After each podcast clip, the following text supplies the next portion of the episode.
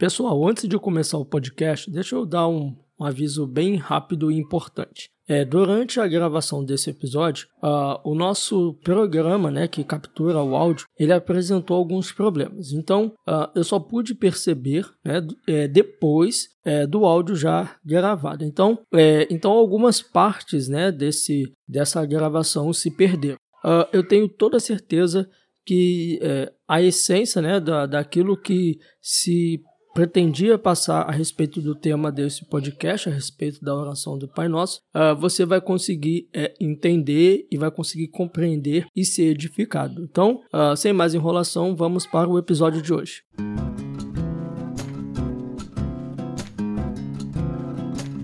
Muito bem, estamos iniciando mais um Teologicamente, o seu podcast de teologia. Eu sou o John e o tema do podcast de hoje é Perdoa-nos as nossas dívidas, com base no Evangelho de Mateus, capítulo 6, versículo 12. E quem vai estar participando deste episódio é o Lucas Brandão, tem 26 anos de idade, é casado com a Kettle, ele é pastor auxiliar na Igreja Presbiteriana do Retiro, em Volta Redonda. Ele é professor de teologia, pós-graduado em teologia sistemática na CPAJ Mackenzie e aí, Lucas, tudo bem com você? Seja muito bem-vindo ao Teologicamente. Obrigado, John. Obrigado aí, pessoal que acompanha o. Muito legal a gente estar junto aqui falando sobre esse tema tão importante que é sobre o perdão das nossas dívidas. Que Deus possa nos abençoar e nos conduzir para que nesse tempo a gente possa crescer em graça e conhecimento diante de Deus. Lucas, é, a gente sabe né, que é, um assunto né, que tira o sono de muita gente são as dívidas, né? um assunto aí, é, várias pessoas, né? Quem nunca teve ou conhece alguém que já teve o um nome no SPC, no Serasa, dívida é uma coisa que tira o sono de qualquer um, né? Sim, acho que tem muita gente, ainda mais no momento que a gente está vivendo de crise, né? De muita preocupação financeira, muita gente aí está perdendo o sono por conta das dívidas, né? De como lidar com essas dívidas. É, e, e assim, né? Quando finalmente nós pagamos essas dívidas, né? a, a gente pode, né, para quem está endividado, pode se ver livre né, é, dessas dívidas. Né? Mas, na verdade, né, Lucas, existe uma dívida que nenhum ser humano pode pagar. Né? Existe uma dívida que, que é, o ser humano jamais ele pode pagar, que é o nosso pecado, né? a nossa rebeldia contra Deus. Essa, esse, esse tipo de dívida nós jamais poderemos pagar, né? Então, John, é isso mesmo, né? A gente tem que se preocupar com essa dívida também, né? Se a dívida humana já é um problema, a gente tem que pensar que também o homem tem uma dívida contra Deus. E como você já bem disse, né, essa dívida ela não pode ser paga pelo próprio homem. A palavra diz em Romanos 6:23 que o salário do pecado é a morte. E a gente precisa entender melhor como isso funciona e, e como a gente pode lidar com isso diante de Deus. Se há uma dívida, como essa dívida é paga, como eu posso receber o perdão por essa dívida. Eu acho que a gente vai conseguir bater um papo aí bem legal hoje sobre isso. É isso, e é isso que nós vamos falar aqui, né, Lucas, a respeito dessa quinta petição, né, a respeito da oração do Pai Nosso. Jesus nos ensina, né, a respeito dessa natureza do pecado, né, e como Deus, né, o nosso Pai Celestial, ele lida com essa questão do pecado, né? Exatamente. A gente vai caminhar para entender como é que Deus age para perdoar os seus filhos, e vai pensar um pouquinho também sobre como o pecado é algo importante para Deus, é algo que tem que ser tratado de maneira muito séria. Amém, amém. Pessoal, daqui a pouco o Lucas vai estar falando mais um pouco com vocês. Deixa eu só passar alguns recados bem rapidinho.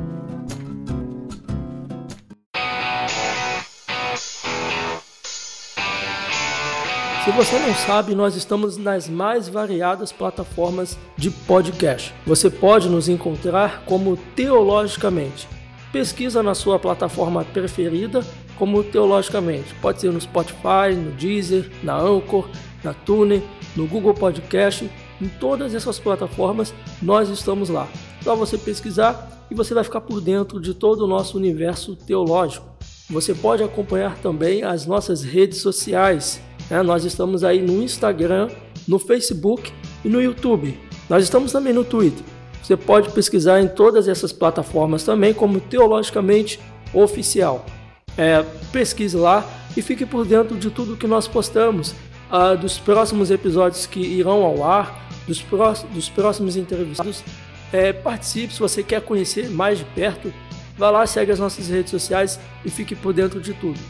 E olha, se você ainda não ouviu os episódios que já foram ao ar, eu quero te convidar a ouvir os episódios que já foram ao ar. Como você pode ver, nós estamos na série de número 7. Então você pode voltar ao primeiro episódio, né, o episódio piloto, o número 2, o número 3 e assim por diante. Maratonize aí, faça uma maratona nessa, nessa série que nós já fizemos a respeito da oração do Pai Nosso. Eu tenho certeza que você vai ser muito edificado. Olá pessoal, aqui quem fala é o Willy do Resenha Teológica e esta é minha indicação de livros para o Teologicamente. É, eu quero trazer para vocês o livro Pregando toda a Bíblia como Escritura Cristã, aí da editora Fiel, que é um livro do Graham Goldsworth. É um livro onde o autor vai trabalhar o desenvolvimento da teologia bíblica. O autor ele vai começar trazendo para a gente o que é a Bíblia, o que é teologia bíblica ele vai mostrar para a gente a continuidade que há entre Antigo e Novo Testamento. É uma abordagem bem interessante a se fazer da Bíblia, porque é, você aprende a fazer uma leitura completa da Bíblia, sem ficar fazendo separações, entendendo então que a Bíblia, mesmo se tratando de 66 livros escritos aí num período de aproximadamente 1600 anos por cerca de 40 autores, ela é um livro onde não há incoerência, onde a mensagem é sempre a mesma. É, né, é essa a nossa indicação de hoje, pregando toda a Bíblia como escritura cristã, de Graham Goldsworth, da editora Fiel. Essa foi a minha dica literária de hoje. Acompanhe minhas redes sociais, só você procurar Resenha Teológica no Instagram e no YouTube. Até a próxima! Pessoal, vocês acabaram de ouvir essa indicação literária? Mas e aí, o que vocês acharam? Legal, né? Pois bem, vocês podem adquirir essa indicação no link que vai estar aqui embaixo em algum lugar na descrição deste podcast. Assim que você clicar no link, você será redirecionado para uma nova página. E nesta página você terá maiores informações sobre o livro, o autor e como adquirir. Gente, deixa eu falar uma coisa para vocês. A cada compra que vocês fazem através dos links do nosso podcast, você estará ajudando diretamente o Teologicamente, pois em parceria com o Starter Shop, o Teologicamente ganha uma pequena comissão de cada venda que é feita. E assim, você estará nos ajudando a manter esse projeto no ar por mais tempo. Pensou em comprar livros? Compre na Starter Shop, parceiro autorizado Magazine Luiza. Pai nosso nos céus, santo é o teu nome, teu reino buscamos, tua vontade seja feita. Muito bem, a palavra de Deus diz no Evangelho de Mateus, capítulo 6, versículo 12, o seguinte: E perdoa-nos as nossas dívidas. Uh, Lucas, nós sabemos né, que uh, nos dias de hoje o entendimento a respeito do pecado são vários. Né? Alguns vão dizer que são desvio de conduta, desvio moral ou questão psicológica. Né? As pessoas vão dar várias explicações é, para essa questão do pecado, né? Sim, e uma questão interessante é que, além disso que você citou aí na, na sua introdução, eu acho que hoje, mais do que nunca, o pecado tem sido relativizado, né? Uhum. Eu acho que o conceito daquilo que é moral tem sido deixado de lado, né? Quando você esvazia do mundo, tira do mundo a palavra de Deus, ou a autoridade da Bíblia, como a gente vê o mundo fazendo, é, você perde a base moral. É clássico que é o, o divórcio ou o adultério, hoje são coisas que o mundo já não encara mais como algo que é imoral. Então, além de haver aí um entendimento errado, porque a gente poderia classificar o pecado como uma ofensa contra Deus, como tudo aquilo que transgride a lei de Deus, é, nem mesmo mais essa base moral a, a sociedade conserva, não é mesmo? É, alguns vão dizer, né, realmente, né, conduta, o problema de ética, um problema moral, e entra nisso que você falou também, né, essa relativização do pecado, né, o que é pecado para um pode não ser para outro, o que é certo para um pode não ser para outro.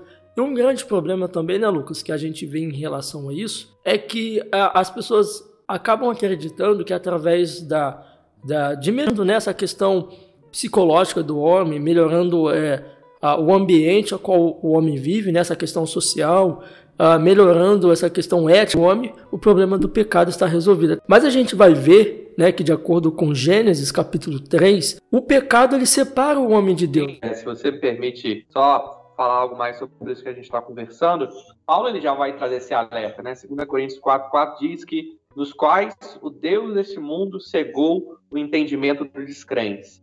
Então a gente vê que o diabo ele tem cegado mesmo o olhar que as pessoas têm em relação ao pecado. E eu vejo, John, algumas correntes equivocadas, né, que são muito presentes no nosso tempo. Quando você fala do descrente, eu vejo um apelo muito forte em relação à ideia hedonista, uhum. a ideia do prazer pelo prazer, a ideia de nada é errado se me dá prazer. A gente tem também extremos dentro do meio cristão, né, que, que advém de erros teológicos e de heresia. A gente tem a ideia do antinomismo, que está muito presente no cristianismo liberal, que é a ideia de que a lei não tem mais valor, de que a gente vai falar um pouco mais de justificação depois, mas de que por conta da gente ter sido justificado pelo sangue de Cristo, a lei é inútil, a lei não tem valor e a base moral ela não existe mais. Uhum. E a gente tem um outro extremo também presente no meio cristão, que é a ideia do legalismo. Né? Muitas pessoas acham que vão ser justificadas diante de Deus, vão ser perdoadas diante de Deus pelo cumprimento da lei ou porque fazem tudo correto. E a gente vê que isso tudo, tanto quando a gente fala de fora da igreja, onde eu vejo que é muito presente o hedonismo, quanto dessas distorções dentro da igreja, a gente vê que isso tudo se afasta das escrituras e tira do pecado aquilo que ele realmente é, que é o que você falou. O pecado ele é uma ofensa contra Deus e o pecado ele faz essa separação entre homem e Deus. É isso aí. E aí a gente entra, né, como a gente falou que a respeito de Gênesis, né, que a gente vê como nós entendemos, né, nós temos a Bíblia como nosso livro de regra de fé e prática. A Bíblia vai nos falar, né, o, a respeito desse pecado, né, que esse pecado ele não é só, né, um desvio moral, um desvio, um problema psicológico, um desvio de conduta, mas é um problema que nos separa de Deus, né, Lucas? Como a gente vai ver quando Deus criou Adão e Eva, e Adão tinha um certo, uma certa intimidade com Deus, né? E após aquele pecado de Adão, o que, que acontece, né? O pecado ele separa o homem de Deus. E, e quando a gente traz isso de uma forma geral, a humanidade está separada de Deus por conta dos nossos pecados. Eu gosto muito da passagem né, de Romanos, é, Romanos capítulo 1, do versículo 18 em diante, quando Paulo ele fala dos pecados dos romanos. Até Paulo ele vai falar que momento daquela revelação de Deus, eles não eram, né, não revelação de Deus. E Paulo ele vai falar que por, por isso Deus entregou as suas paixões. Né? Exato, né? exato. A gente vê, como você citou em Gênesis lá, quando ocorre o primeiro pecado, que essa separação é algo tão grave que Paulo vai dizer que nós estávamos mortos em delitos e pecados. Então essa separação ela vai ser chamada de morte espiritual. E quando a Bíblia usa essa, essa expressão morte, ela está querendo dar ênfase na, no tamanho dessa separação, como é algo sério. Não é um mero distanciamento, é algo, é, é, é uma separação de fato. Né? E quando você fala, por exemplo, sobre Paulo, eu me apego muito também em João 3,17. Né? As pessoas citam muito, para até prejudicar os erros às vezes, João 3,16. Mas o 17 vai dizer que aqueles que não creem em Cristo já estão condenados. Ou seja, a condição daquele que não crê em Cristo, daquele que não foi justificado, é uma condição de condenação. Por quê? Porque ele está separado de Deus. Ele está morto em delitos e pecados. Paulo vai dizer em Romanos 3, 23, porque todos pecaram e carecem da glória de Deus. Então, é, é interessante a gente pensar isso. Como você disse, não é um desvio psicológico, não é uma falha moral apenas, é algo que trouxe morte e separação de Deus. Não é algo simples, na verdade é algo muito profundo e que a Bíblia trata com muita seriedade.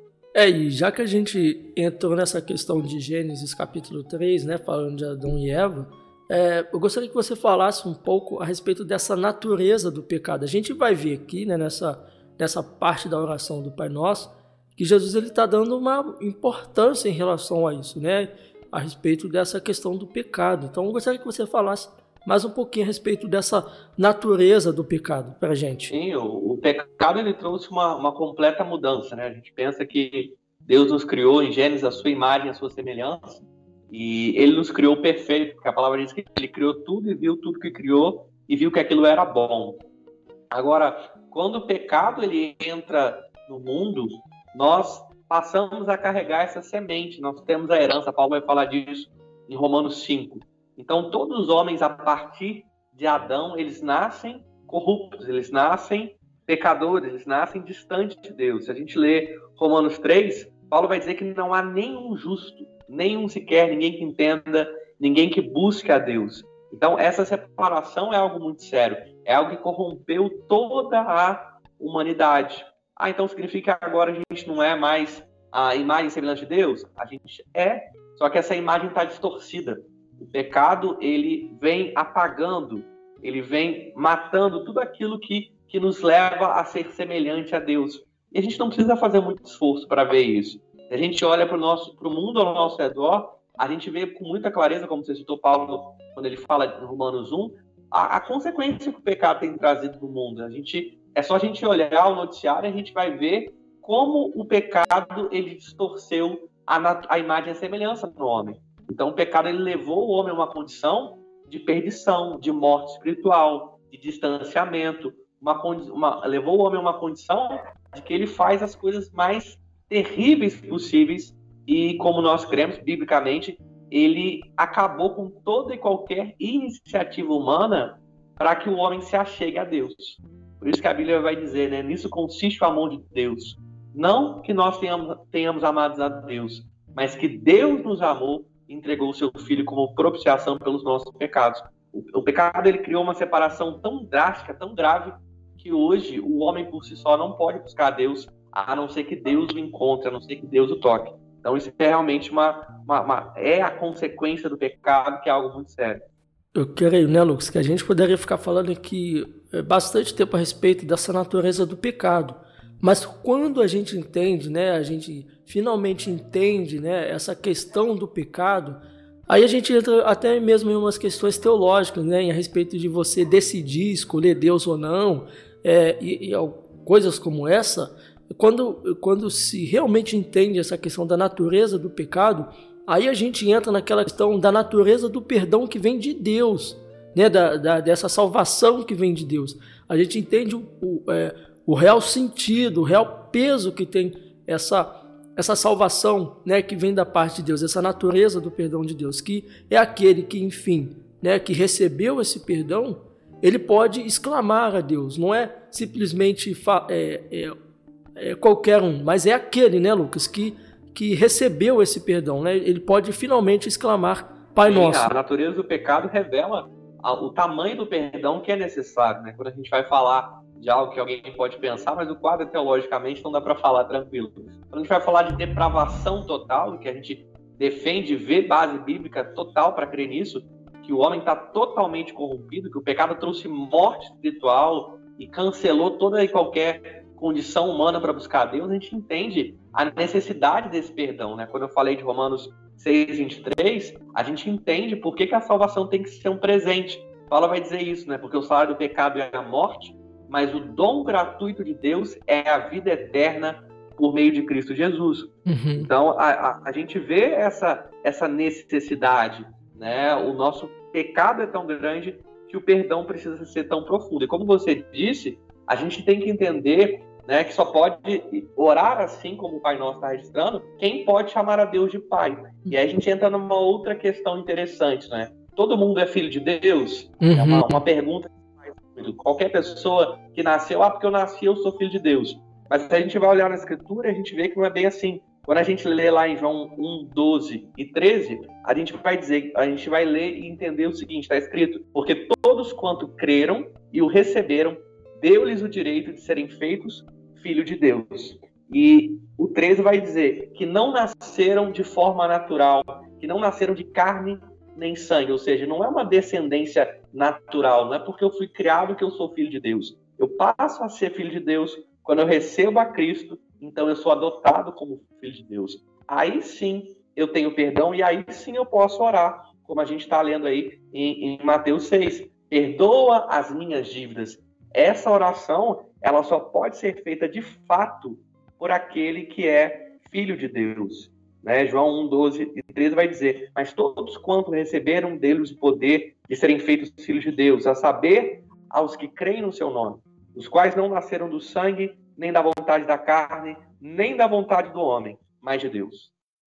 O podcast é uma mídia que cresce a cada dia e nós do Teologicamente não ficamos de fora dessa. Você pode nos encontrar nas principais plataformas de streaming. Lá você encontrará temas bíblicos variados, entrevistas e o devocional reformado Aprendendo com o Texto. Fique ligado, episódios mensais e semanais. Inscreva-se já na sua plataforma de podcast favorita. Nos vemos por lá. Lucas, já que você falou a respeito dessa já que a gente falou né, a respeito dessa questão do perdão que vem de Deus, é, explica para a gente aí o, o que seria essa, essa questão da justificação né, que nós recebemos em Cristo Jesus. A gente vai tentar entender um pouquinho sobre isso. A gente tem que entender que a justificação ela é um ato único de Deus. Em Cristo, nós somos justificados. Em Cristo, quando nós recebemos a Cristo, nós recebemos a justiça de Cristo por meio da fé. Nós somos justificados por meio dos méritos de Cristo. É por isso que Efésios 1:5 vai, vai dizer: nos predestinou para ele para sermos adotados como seus filhos por meio de Jesus Cristo, segundo o propósito da sua vontade. Paulo vai dizer também em Efésios 2, 8 e 9, porque pela graça vocês são salvos mediante a fé. Isso não vem de vocês, é dom de Deus, não de obras para que ninguém se glorie. Você citou Romanos 1, Romanos 1 vai dizer também, porque a justiça de Deus se revela no Evangelho, de fé em fé, como está escrito: o justo viverá pela fé. Então, a justificação ela trata de uma declaração de Deus, de que Ele cuidou plenamente dos nossos pecados na pessoa de Cristo, incluindo os pecados que nós já cometemos e aqueles que nós ainda cometeremos. Ele nos imputou a retidão de Jesus Cristo, considerando e nos declarando justos por quanto estamos em Cristo. Ou seja, a justificação é um ato de Deus que, com base nos méritos de Cristo, no sacrifício expiatório de Cristo, nós somos declarados justos por toda a eternidade. E isso vem para quê? Para aqueles que Deus escolheu para serem seus, são aqueles que vão crer. Você falou algo aí que me chamou a atenção. É, você diz dessa justificação é, dos pecados que nós já cometemos e daqueles que ainda nós vamos é, é, vamos é, cometer. Né? O que seria em relação a isso? Né? Nós vamos. É, nós, ele nos perdoou dos nossos pecados, mas nós vamos continuar pecando? O que seria isso?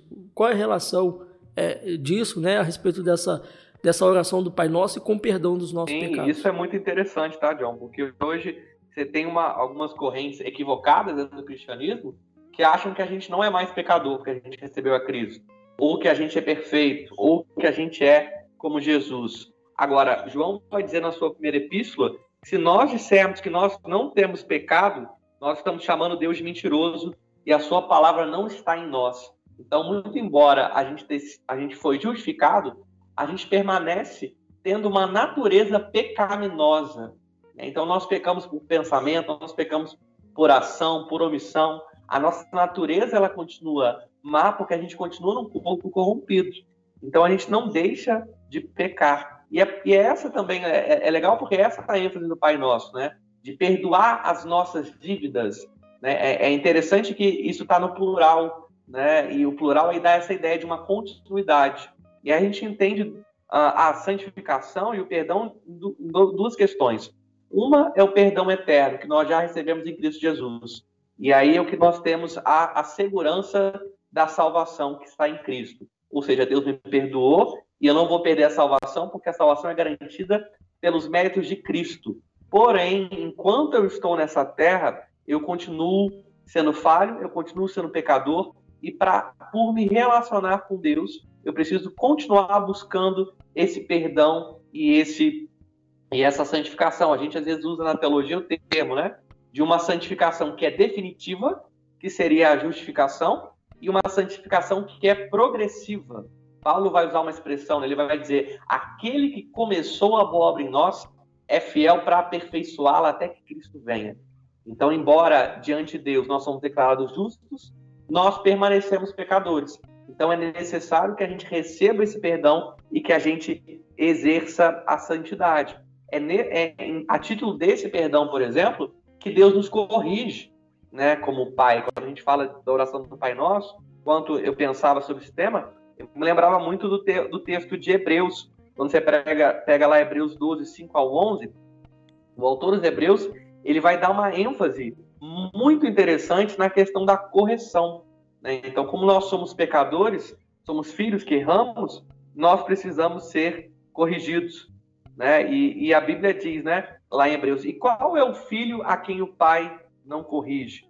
Hebreus vai dizer que Deus corrige a quem ama e castiga a todo aquele que ele recebe por filho. E é uma expressão forte, algumas versões usam a, a palavra açoita a todo aquele que recebe por filho. Então, enquanto filho de Deus, né, ele vai fazer, o autor dos Hebreus vai fazer até essa comparação. Se os nossos pais humanos, para o nosso bem, têm que nos corrigir para que nós possamos progredir, para que a gente possa melhorar, quanto mais o nosso Pai Celestial, não é mesmo? Isso. E quando nós estamos aqui, nós estamos é, passíveis ao erro ainda, né? Só que com aquela diferença de reconhecimento dos nossos erros, não né, por nossos méritos, por nossas obras, mas por conta do Espírito Santo, né, que nos ajuda, que intercede por nós, que nos faz é, ver os nossos erros e está diante de Deus pedindo perdão. Então nós estamos num processo de santificação. E quando a gente vê isso, né, Lucas, quando a gente a gente poderia dizer de certa forma, quando a gente coloca isso na balança em relação aos nossos pecados, de nós nunca podermos pagar essa dívida pelos nossos esforços, né? pagando promessa, pagando dívida, fazendo obras, a gente entra nessa questão, a gente vê a nossa dívida infinita que nós temos com exato, Deus, né? Exato. Uh, Paulo vai dizer aos Colossenses 2, 13, 14, né? E quando vocês estavam mortos nos seus pecados e na incircuncisão da carne, ele lhes deu vida juntamente com Cristo, perdoando todos os nossos pecados cancelando o escrito de dívida que era contra nós e que constava de ordenanças, o qual nos era prejudicial, removeu inteiramente, cravando na cruz. Ou seja, Cristo perdoou completamente os nossos pecados. Isso é, é interessante, né? Nós estávamos mortos em delitos e pecados. E nesse ponto eu acho interessante também, John, para a gente que é de uma linha reformada, muita gente às vezes distorce o nosso entendimento e muita gente dentro da nossa linha tem um entendimento errado ao achar que por conta da eleição ser incondicional, que já que eu sou eleito eu posso viver de qualquer maneira. Já que eu sou eleito, eu não preciso buscar a santificação. Só que isso é um equívoco, equívoco que não tem base bíblica nenhum para isso. Pelo contrário, a gente que foi chamado para ser filho de Deus, a gente foi chamado para andar no Espírito. Paulo vai dizer lá em Efésios 2:10 que Deus nos chamou para as boas obras, ele nos preparou as boas obras para que nós andássemos nelas. Então a gente precisa entender isso, que a santidade ela é algo que é necessária. Essa santidade progressiva de se relacionar com Deus. Eu não posso ah, descansar numa falsa ideia, ah, porque Deus me salvou, então não importa a maneira como eu vivo. Não. Deus me salvou e foi para a santidade que ele me chamou. Hebreus vai usar até uma expressão forte, né? Seguir a paz com todos e a santificação, sem a qual ninguém verá o Senhor. Por mais que a gente crê, sim, que a eleição é incondicional e que a justificação é um ato único de Deus, a gente vai falar lá da, do Ordem dos Saludes, da Ordem da Salvação, mas isso não nos isenta da responsabilidade de viver como salvos e de viver para a glória de Deus. Né? Paulo vai dizer: quer comais, quer bebais, quer façais qualquer outra coisa, fazei tudo para a glória de Deus. Né? Quando a gente pensa no fim principal do homem, está lá no catecismo, de Westminster, que é, é glorificar a Deus e gozá-lo para sempre, não tem como eu glorificar a Deus se eu não vivo de maneira santa. E é por isso que esse assunto de santidade, de perdão das nossas dívidas é tão importante. Isso. Por eu ter essa certeza da salvação, eu vou me santificar mais ainda. Eu não vou pecar mais ainda, eu vou me santificar mais ainda.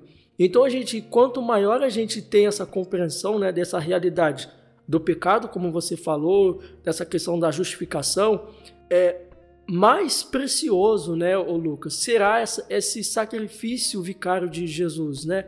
A gente não vai simplesmente ver aquele filme, né, A Paixão de Cristo, vai chorar, vai se emocionar, como algumas pessoas fazem, continua vivendo suas vidas, suas vidas tranquilamente. Mas quando a gente entende tudo, todo aquele sofrimento, como a Bíblia nos mostra que Jesus ele passou, mais precioso vai ser esse sacrifício, né? Esse sacrifício expiatório de Jesus em nossas Exato, vidas. Né? quando a gente entende o tamanho do nosso pecado e a gente entende quão grande perdão a gente recebeu, a gente vê como esse sacrifício ele é precioso. E é impossível a gente ser alcançado por esse amor, por essa graça e viver da mesma maneira, né? Paulo vai ele vai exaltar isso, ele vai dizer, olha, porque para mim o viver é Cristo e o morrer é lucro. Ele vai dizer, olha, eu não vivo mais, mas é Cristo que vive em mim. Eu já morri, eu já estou crucificado. A minha vontade já não tem mais peso para mim. Agora eu quero viver em gratidão, em louvor a esse sacrifício. E, e, é o texto que eu citei antes, né? 1 João 4,10. Nisso consiste o amor, não em que nós tenhamos amado a Deus, mas em que Ele nos amou e enviou o seu Filho como propiciação pelos nossos pecados quando eu entendo que era para eu morrer pelo meu pecado, era para eu morrer eternamente, era para eu sofrer o castigo pelo meu pecado, mas foi Cristo que sofreu no meu lugar, eu passo então a valorizar esse sacrifício e eu passo a viver de maneira a glorificar a Deus. E é por isso e é através disso que eu posso, como filho, orar com o Pai Nosso, dizendo: Pai, perdoa os meus pecados, perdoa as minhas dívidas, assim como eu tenho perdoado os meus devedores. Eu entendo a importância desse sacrifício. Eu entendo que, como Cristo morreu no meu lugar, como Cristo me salvou, como Cristo me justificou, o pecado é uma ofensa contra Deus. O pecado é algo que desagrada a Deus. Então eu preciso sempre que eu peco, eu sou incomodado, eu sou tocado pelo Espírito Santo, eu sou corrigido pela palavra, para que eu possa pedir perdão e possa me consertar com Deus. É interessante que quanto mais eu conheço a Deus, mais eu reconheço quanto eu sou falho, Quanto mais eu leio a Bíblia, mais eu entendo a necessidade de pedir perdão e a necessidade de me santificar. Muito bem, estamos chegando ao final de mais um Teologicamente. E eu quero mais uma vez pedir para vocês acessarem as nossas redes sociais, que é Teologicamente Oficial, tanto no Instagram, quanto no Facebook, quanto no YouTube e no é, Twitter. Você nos encontra lá como Teologicamente Oficial. Não se esqueçam de enviar seus comentários, suas sugestões, as suas dicas, ideias de temas. Envie para nós.